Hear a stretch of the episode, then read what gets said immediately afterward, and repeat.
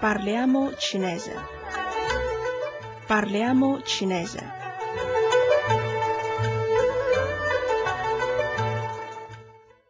State ascoltando Radio Cina Internazionale, amici ascoltatori, buonasera.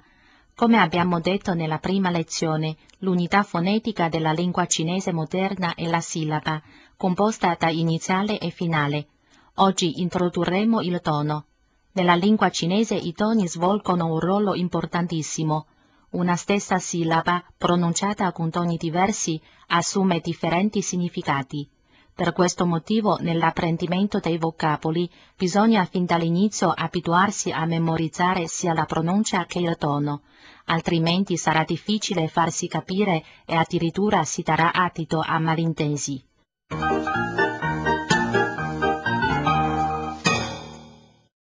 I toni sono quattro.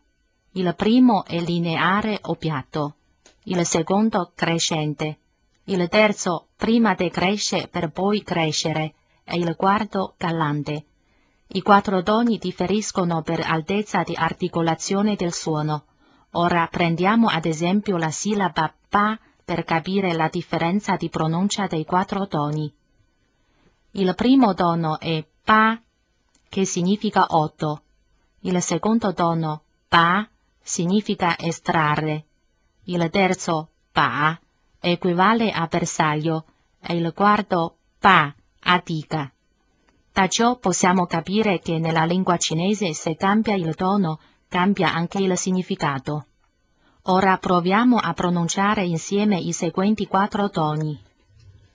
Ma, ma, ma, ma, ma, 马马马，一一一一一一一，二二二。二二二二。三三三三。三三。